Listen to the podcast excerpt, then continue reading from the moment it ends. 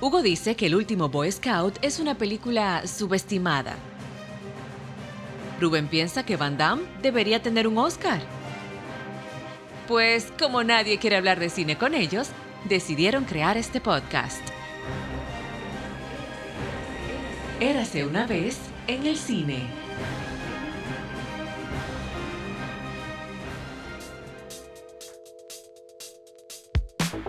¿Tú necesitas lente para ver, ver, ver, ver? ¿O tú usas lente para parecer un tipo más... Yo tengo que parecer lo que, lo que hay aquí adentro. Digo, un tipo inteligente. Y es verdad que tú vas a dejar ese audio de fondo. Tengo que bajarlo, ¿verdad? Yo creo que sí. ¿Cómo se oye ahora? ¿Mejor? Sí. Es que estamos viendo el juego de LeBron James cuando va a romper el récord. Esperemos que rompa el récord de Karim Abdul-Jabbar. Ahí está Karim en la cancha. Loco, son muchos puntos. Porque si la gente se sienta a analizar, llegar a ese nivel y meter treinta y pico mil puntos, ven. 38 mil. Más de 38 mil puntos. Y a LeBron, por lo menos, por lo menos le quedan dos o tres temporadas buenas. 20 años de carrera ya. Pero sí, pero lo que yo digo es que Karim jugó como hasta los 44, 45 años para romperse el récord. Sí. Y LeBron tiene 37. Lo que ha demostrado LeBron en cuanto a su físico, a cuanto él como atleta, al menos estimo yo que le quedan dos o tres años de buen nivel de baloncesto como está jugando. Porque usualmente, y es algo que es muy dentro de la cultura americana, y algo que a mí me sorprende, honestamente, es que ya para el deporte, si tú llegaste a los 30 años, ya tú eres viejo en cualquier deporte.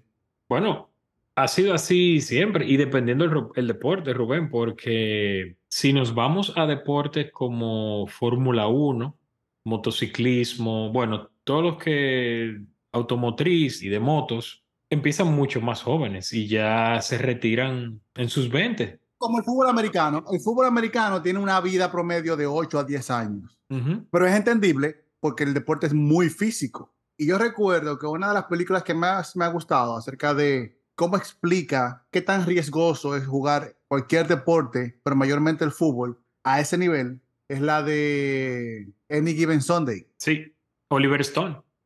La película de Oliver Stone con Al Pacino y Jamie Foxx y Dennis Quaid y muchísima gente, el QJ, Cameron Díaz. Cameron Díaz. Y James Woods. Yo pienso que James Woods siempre es un actor secundario que muy pocos aprecian. Ahí tú ves cómo es el negocio del deporte y cómo es la farmacéutica con el deporte. Y no hablo de esteroides para que la gente no se vuelva loca, sino es, esta gente, men, juegan a ese nivel 6, 7 meses consecutivos, aunque el baloncesto es un deporte que lo juegan como interdiario, como que tienen, juegan un juego, descansan, juegan un juego. Yo que juego béisbol y sigo béisbol desde que soy niño, béisbol son 162 juegos, mayormente 5 días consecutivos, ¿me entiendes? Y lo que implica Rubén, porque estamos hablando del plano del atleta. Fuera de la cancha es un ser humano, fuera del terreno del juego es un ser humano. Entonces, como tú bien dices, en béisbol son 162 partidos, pero ya la temporada eh, catchers y lanzadores ya se acaban de reportar ahora en febrero a los campos de entrenamiento. Es decir, la mayoría de ellos dejan a su familia desde febrero y no los ven sino hasta final de septiembre. Y si el equipo tiene buena fortuna, la cosa sigue hasta principios de noviembre. Es decir, todo ese tiempo tú estás en la ruta porque como bien dices, de esos 162 partidos, no todos tú los juegas en casa. Y pon tú que el pelotero tenga su casa en, en, Atlanta o en Filadelfia. No todos los juegos serán ahí. Y la mayoría de ellos juegan para un equipo y viven en otro estado. O sea que también está la parte mental. que hay que decir que LeBron James en ese aspecto también ha sido un atleta que siempre ha dicho presente. No solamente dentro de la cancha de básquetbol, sino fuera ha sabido llevar la voz o elevar la voz cuando ha sido necesario en pos de defender los derechos civiles, sobre todo de la comunidad afroamericana, lo cual también hizo muy bien Karim en su momento y es algo que algunas personas le critican a Michael Jordan, que nunca tomó posturas fuertes como lo ha hecho LeBron o como lo hizo Karim en su momento también, que en Karim le tocaron épocas bien convulsas y también le ha tocado ahora a LeBron con todo esto que ha pasado desde las palizas de los policías a, a ciudadanos de color, etcétera, etcétera. Es decir, que en ese aspecto también LeBron y Karim tienen un gran parecido. Como tú bien dices, Karim tuvo una época 60 y 70 durante la segregación y durante la lucha de los derechos civiles. Y como el atleta es una persona con mucho poder, y cuando digo poder no digo poder físico, no, sino es influencia entre las masas, la gente que sigue el deporte y los que no siguen el deporte. Yo pienso que LeBron ha sido odiado desde que llegó. Lo que sea que haga LeBron, lo que sea, causa problemas. Se fue para Miami, dijo esto, dijo lo otro. Claro. Y la eterna comparación con Michael Jordan, etcétera, etcétera, etcétera. Y yo pienso que ese es el poder que tiene el deporte. Y por eso es que yo soy de los que siempre dice y critico a, a los jugadores que, y no es que tienen que ser ejemplo, porque nadie tiene que ser ejemplo de nada, sino es cuando usan esta plataforma de una forma incorrecta. Y yo sí entiendo que tu vida personal es tu vida personal pero cuando tú tienes tanta influencia, y te lo digo porque yo admiraba jugadores, yo admiro jugadores, yo crecí viendo jugadores, y un poquito como que entiendo la postura de Michael Jordan, porque es Michael Jordan. ¿Entiendes? Como que la figura de Michael Jordan es probablemente el atleta que todo el mundo conoce en el mundo. Cuando te hablan de Michael Jordan, la gente sabe de quién se está hablando. Al menos ha visto una foto, ha visto algo, un t es tan reconocible, Rubén, que la silueta misma de Michael Jordan es una marca. O sea, tú no necesitas poner más que una silueta y todo el mundo reconoce esa marca. Y sería interesante hacer ese podcast cuando salga la película sobre Nike. Están trabajando los compinches Matt Damon y Ben Affleck. Porque Nike le debe mucho de su legado al señor Michael Jordan. Los últimos cinco años, la marca Air Jordan ha reportado una ganancia de 19 billones de dólares. Claro, y en el momento cuando Jordan firma con ellos, estamos hablando que habían otras marcas como Adidas, Reebok, dominando el mercado hasta que... En Netflix hay un documental que es acerca de artistas visuales. Y el primero es un señor que todavía está vivo. Se me olvida el nombre, honestamente, y el nombre del documental se me va contra el Yo lo vi hace mucho tiempo. El primero es el creador de la marca Air Jordan, que tuvo la reunión con Michael Jordan. Y él le explica durante el documental, el tipo ahora está retirado en una casita en Hawái surfeando todos los días. Obviamente, ¿qué más va a hacer? Y él explica cómo fue esa conversación con Michael Jordan, qué fue lo que pidió, cómo fue la idea. Yo no estaba convencido con nada de eso.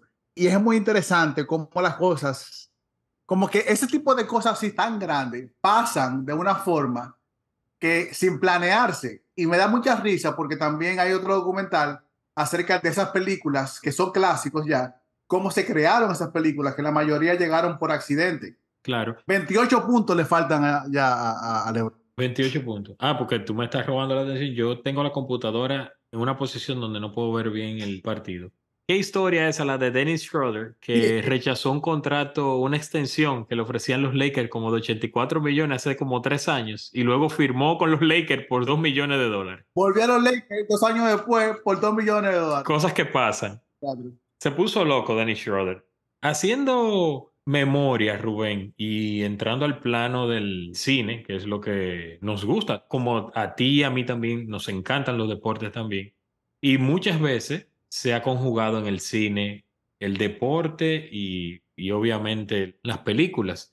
Sobre todo, básquetbol debe ser de las que menos películas, vamos a decir, sobresalientes hay, porque sí podemos recordar muchas películas sobre, incluso de carreras de autos, hay películas muy memorables y documentales, boxeo, decir Raging Bull, que es una de mis favoritas de todos los tiempos, béisbol. ¿En serio?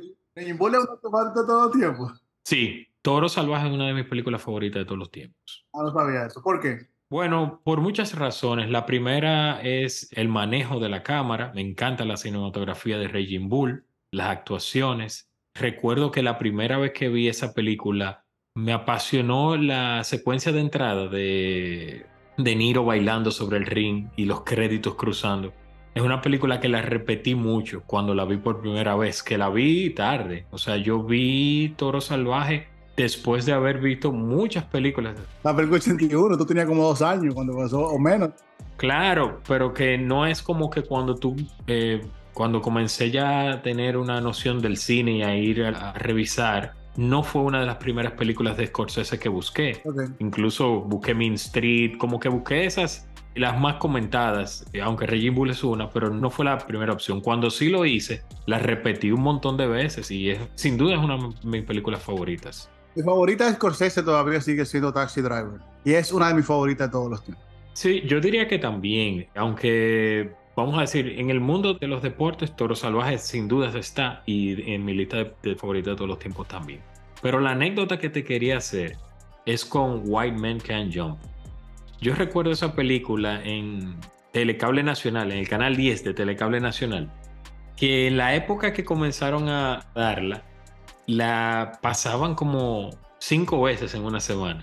Y entonces yo la veía segmentada. Por la primera vez que la agarré, la comencé y lo recuerdo como ahora en la secuencia donde Woody Harrelson está tirado en el colchón y le están haciendo la foto los cobradores, los henchmen que están cobrando el dinero que él debía para hacerse pasar por tipos rudos, porque en realidad no lo golpearon ni nada, sino como para enseñarle a los otros deudores que si no pagaban, eso le iba a pasar. Entonces yo comencé la película como en esa parte y me tomó como una semana poder alcanzar la película desde el inicio para poder seguir el hilo. Pero sin dudas, White Man Can en el rango de películas de basquetbol tiene que ser una de las películas más interesantes que se han hecho. Bueno, a nivel Hollywood sobre todo, porque creo que fuera de Hollywood no hay películas sobre basquetbol. Porque yo pienso que el baloncesto es un deporte muy americano, es como el fútbol y el béisbol. Aunque nosotros como dominicanos tenemos mucho de béisbol, pero no hacemos, como que no hemos hecho nada importante desde República Dominicana. Y el baloncesto, como es creado en Estados Unidos, ha sido básicamente, ¿sabes? Como el desarrollo del deporte ha sido en Estados Unidos. Ellos han tenido más historias que cualquier otro país acerca del deporte. Y yo sí recuerdo también la primera vez que vi Man Can Jump, pero yo llegué a la película en Telecable, fue en la secuencia donde ellos están combatiendo con los tiros de lejos. Pero para que tú veas, hablando de esa película, acaban de anunciar y hay un trailer de un remake que hicieron ahora con, con el rapero este Harlow y otra persona, que de verdad no entiendo por qué tienen que hacer remake de este tipo de películas, porque yo pienso que yo conocí a Wesley Snipes por esa película y conocí a Woody Harrison como actores, obviamente, por esa película. Y Rosy Pérez también está en esa película. Y el director, Ron Shelton. Ron Shelton, que se especializaba en hacer películas deportivas, creo que murió hace un tiempo. Él crea ese tipo de química en sus películas y yo pienso que es fascinante. Y que ya en esta época es muy difícil de imitar porque estamos en una época de superhéroes y que ya no hay tanto cine auténtico saliendo de Hollywood porque nunca se imaginó que este tipo de película iba a ser taquillera. Ron Shelton está vivo para que no estés matando personas así a la ligera. Ah, la maté. Sí, lo mataste. Perdón, Ron. Yo recuerdo que después, años después, vi una con Samuel L. Jackson que se llama Coach Carter. Coach Carter. Pero estas son de ese tipo de películas que ya el americano tiene como dentro de su fórmula que son de, de equipos que vienen con dificultades. De menos a más. Exacto. Y en la época del VHS, recuerdo que me llegó a mis manos una película que se llama Above the Rim. Sí. Y también recuerdo otra, ayúdame tú que tienes seguro el IMDB ahí, una que es con Don Cheadle, súper jovencito, que era que el tipo saltaba súper alto. Él saltaba súper alto y después se volvió adicto a las drogas. Pues fue basado en un hecho real. Y era un tipo que era súper talentoso y saltaba súper alto. Y ahí se desarrollaba la historia, que incompetencias y cómo él se vio afectado de eso. Pero creo que es Don Cheadle el que está en esa película y él es que hace esto, que el tipo tocaba el tablero allá arribota. Y Love and Basketball con Omar Epps. Basketball Diaries. Pero ahí no se juega tanto Pero eh, tiene elementos de basquetbol, aunque es una película sobre las drogas. Hoosiers con Gene Hackman. Sí, pero eso es lo que te digo, que son ya de deportes. Igual que la de Glory Road, que hicieron eso. Pero tú sabes cuál fue una de mis favoritas, que yo la fui a ver al cine dos veces. Y es dirigida por un gran director que se llama William Fredkin, Blue Chips. Blue Chips. Yo la fui a ver dos veces porque eso fue en, la- en los 90, a principios de los 90, que la protagonizaba Shaquille O'Neal y a Fernie Hathaway. Y el coach era Nick Nolte. que hablaba del negocio del baloncesto, pero en el colegial. Y yo recuerdo que, bueno, yo soy fanático del juego de Shaquille, me gustaba muchísimo ver esa química de, de Fernie Hathaway y Shaquille. Y eso, que después se hizo Space Jam con Michael Jordan. Yo pienso como que el cine de deporte ha perdido la magia de ese tipo de historia, como de Mighty Dogs, como ese tipo de historias que empujaban, men, como que tú te emocionabas viendo ese tipo de películas. Eso te iba a decir, hay un factor muy importante en las películas deportivas y siempre lo han tenido y es que por lo regular hay una historia que apela a emociones, emociones básicas, es decir, tú concentrarte en una historia de un equipo que está por debajo de las expectativas, que no es el mejor y logra una historia de superación. Eso es un guion clásico en el cine o los chicos con problemas de adaptación que mediante el deporte terminan uniéndose y formando un equipo y saliendo adelante. Son temas recurrentes y que vemos que se repiten una y otra vez. Nosotros siempre decimos que el cine imita la vida y muchas veces la vida tiene mejores historias porque de todo lo que uno puede imaginar en los deportes como tal, en el básquetbol o en el béisbol, en cualquier otro deporte, las cosas que pasan en el terreno o en la cancha son mejores que cualquier guion que uno puede imaginar. Por ejemplo, esa hazaña de esta noche, ¿quién iba a imaginar que iba a ser un jugador como LeBron James que iba a estar acariciando el récord de más puntos de la historia de la NBA? Cuando ya han pasado por ahí jugadores muy longevos y muy buenos tiradores también que no han rozado este récord. Pero más que longevos, yo pienso que tiene que ver con consistencia. Porque acuérdate que Robert Parrish jugó como hasta los 46 años, una cosa así. Pero tiene que ver con consistencia. Y LeBron ha sido un atleta y un tipo que se ha cuidado consistentemente desde que llegó a la NBA. Y no quiero que hablemos mucho tanto así de LeBron, sino como del deporte. Y eso decían de Barry Bonds. Los récords se hicieron para romperse, pero yo pienso que hay récords. Hay récords que son difíciles. Y si LeBron juega tres años, yo pienso que es difícil que alguien venga a romper este récord, porque el más cerca que podría estar es Kevin Durant, y ya Kevin Durant tiene como 33, 34 años, y todavía no ha llegado a los 30 mil puntos.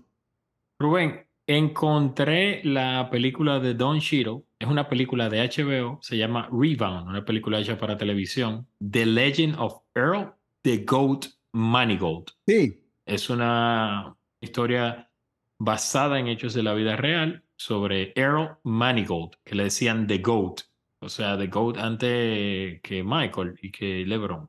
Don Cheadle lo interpreta que es exactamente un ex convicto, junkie, que sale de la prisión para tratar de reformarse. De hecho, hay un torneo de baloncesto que lleva su nombre. En Harlem lo hacen ese torneo, desde 1996. Y si lo ve en la película, el tipo lo que hace es que salta alto y él gana competencia por eso. Pero la historia es buena porque habla eso de redención y de cómo tú tratas de reformarte haciendo algo que te gusta, pero se te complica algo.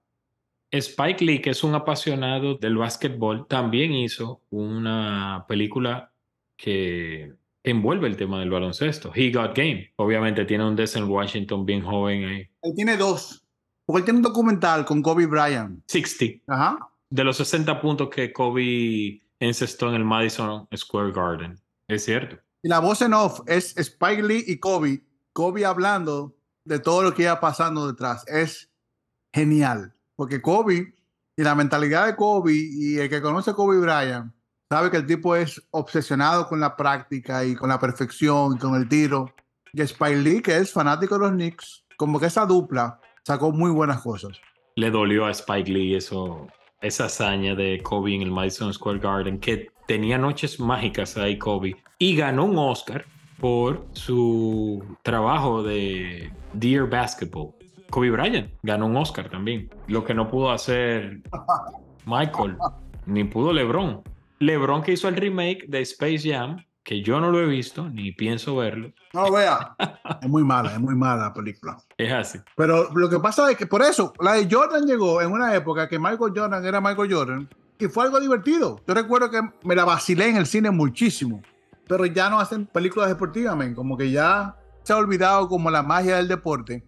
Y sí han hecho películas, pero detrás del deporte. Y una de mis favoritas de los últimos 20 años tal vez es Moneyball Y Moneyball habla de esas cosas que pasan detrás del deporte que nadie ve. Y el baloncesto no se ha preocupado en hacer algo parecido, al menos que yo recuerde, y que no sea documental, porque hay un documental muy bueno, genial, tal vez uno de los mejores documentales de todos los tiempos, que se llama Hoop Dreams, que es la historia de dos muchachos y de su anhelo de llegar a, a la NBA.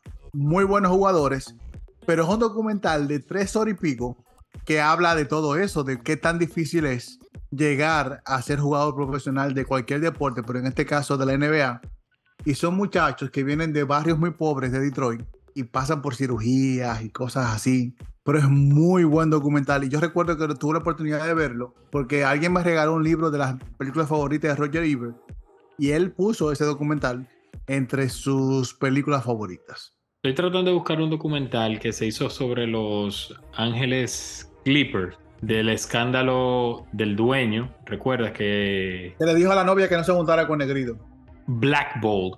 Black Bolt. Eso lo produjo la desaparecida y del corta vida Quibi. No sé si recuerdas esa plataforma que era de. La idea de Quibi era cortos. LeBron puso dinero ahí en eso. Ah, bueno. Black Bolt me gustó mucho de lo que pude ver antes de que falleciera Quibi porque los episodios se daban así, eran episodios de, creo que el máximo eran 10 minutos, y obviamente todo enfocado desde el punto de vista de la situación, de ese escándalo que pasó con Los Ángeles Clippers y cómo ese incidente le costó lo que pudo ser una temporada que los Clippers podrían haberse quitado el mono de la espalda de no ser un equipo ganador. Recuerda Doc Rivers frustrado con esa situación.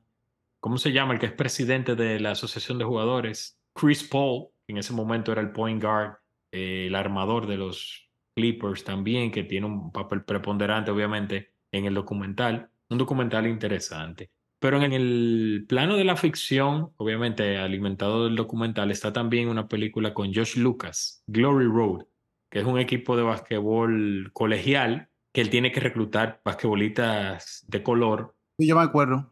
Y estamos hablando de los años 60, entonces el tema de la segregación y de la integración racial, pero él no tenía otro remedio que reclutar a estos jugadores para completar su equipo. Y obviamente la temporada mágica que tienen, como tú mencionaste, Coach Carter con Samuel L. Jackson también, o sea, son películas que te alimentan ese deseo, esa superación, esa historia de Rocky, ¿verdad? Del... Le faltan 22 puntos al hombre. 22. 22. ¿Y ya va para la mitad? No, todavía le faltan 10 minutos. Está en el segundo cuarto. En el segundo cuarto. Es como que te decía, el americano ha sabido contar sus historias alrededor del deporte, pero ha usado poco el baloncesto. Recientemente hicieron una vaina en Disney, porque tengo que decirle vaina, una película acerca de los hermanos Atentocouple. Ay, sí, innecesario. Qué desastre de película. No lo he visto, pero me parece innecesario y a destiempo. Totalmente, totalmente. Ese muchacho tiene como 5 años o 6 años en la NBA. Y aunque ha dominado la NBA, ¿para qué hacerle? Yo sé que una historia bonita, los hermanos que llegaron a la NBA. Coño, pero vaya a agarrar a un muchacho eso vendiendo droga. Lo que falta todavía por caminar. Eso le luce un documental a LeBron. Exacto, porque LeBron ha hecho mucho también fuera de la cancha. Y que ya está de salida. Sí, pero este muchacho acaba de llegar a la NBA, ha ganado un título y como hay veces que yo pienso como que lo inflan, porque ni a Kobe le hicieron esa vaina. Exactamente. Ni a Jordan, ¿me entiendes? Como que yo, bien, yo entiendo que es un muchacho nuevo, que hay que hacer algo, ni a Curry le han hecho en eso, como que... Es que tiene sentido y hay que hablar. Le hace un documental, tiene más sentido para mí. Claro. Como la, la mamá hablando, ellos hablando, como volver al barrio donde llegaron y toda la cosa un documental me tiene más sentido. Pero una película de ficción a esta altura de juego, a estos muchachos, fue como la que le hicieron a, Arnold, que nadie se acuerda. Sí, exacto. Tú tienes toda la razón. Cuando se trata de este tipo de cosas, mira el éxito que tuvo de Netflix, El último baile. Eso sí hace sentido. Un documental con información que no conocíamos de esa temporada, donde los Chicago Bulls lograron el sexto anillo, ese récord. Eso tiene sentido. Un documental brillante. Netflix tiene Hustle. Exacto. Con Adam Sandler. Es una película que funciona porque te muestra el deporte desde el punto de vista del que ve el talento. Del reclutador. Adam Sandler es reclutador en Hustler. Exacto. Entonces, Porque por muchos años, y me voy a la época de, de las películas en los 80 y los 90, que hacían mucho las, las mismas historias de querer contar lo difícil que era ganar algo. Acuérdate del Mighty Dogs y vuelvo a Mighty Dogs y vuelvo a, a la película de béisbol de Angels in the Field, The Rookie of the Year, este tipo de cosas que ya no se hacen, no sé por qué. Pero en la época del baloncesto, en el baloncesto se ha enfocado más en explicar de cómo es el negocio del deporte. Incluso recientemente, creo que fue HBO, hizo una serie acerca de, de la dinastía de los Lakers con Magic Johnson. No la he visto tampoco. Showtime. Sí, yo vi como cuatro o cinco episodios, no me amarró. Y tuvo éxito, según vi. Pero después Apple hizo un documental con Magic Johnson hablando de las mismas historias, pero de la versión de Magic Johnson. Y eso ha pasado con muy pocos equipos. Viene uno de Shaquille O'Neal. Incluso tú y yo hablamos en el grupo acerca del documental que tiene Netflix acerca de los árbitros. Y ese famoso árbitro que le dañó el juego a Alan Iverson. Sí. y ese documental sobre el árbitro. La Bunny está ahí. Bad Bunny. Bad Bunny, Jay-Z, Oh, wow. el Cool J. ¿Tú te refieres, Rubén, al de la serie de... que me gusta mucho esa serie de Untold? Esa misma. No, Untold, ok, sí. Excelente ese documental sobre el árbitro. Déjame buscar cómo se llama. Eh, estaba pensando en otro de Netflix sobre baloncesto, que es un documental sobre Tony Parker, The Final Shot. Un documental muy bueno sobre la carrera de Tony Parker. Pero voy a buscar el de Untold. Breaking Point, no, ese es el de Marty Fish. Oh, en Untold hay otro de baloncesto que es Malice at the Palace, sobre el incidente de Ron Artest y esa pelea en Detroit. Que dañó varias carreras ahí. Sí, eh, la de este muchacho, ¿cómo se llama? El Jermaine O'Neal. Jermaine O'Neal, que estaba en su mejor temporada. Jermaine O'Neal. Y Indiana tenía todo el equipo para ganar ese campeonato de la NBA. Reggie Miller, Stephen Jackson. Todo el mundo estaba ahí, men, y ese pleito dañó todo. Operación falta flagrante. Flagrant foul. Ay Dios, ¿por qué esa palabra es tan difícil? Dila tú, a ver. Falta. Falta flagrante. Dila. Falta flagrante. ¿Cómo? ¿Cómo? Falta flagrante. ¿Y en inglés? ¿Cómo se dice en inglés? Flagrant. Flagrant. Eh, bueno, Brother, es que yo soy americano. Tú eres canadiense aquí, acuérdate. sí, pero operación falta flagrante. Ay Dios, está bien. Lo voy a dejar. La tengo que practicar esa palabra. Flagrante. La operación falta lo que dijo Rubén. Está en la serie Untold y es bueno, es un documental también sobre básquetbol. Yo voy a meter una película, Rubén, así, porque soy yo.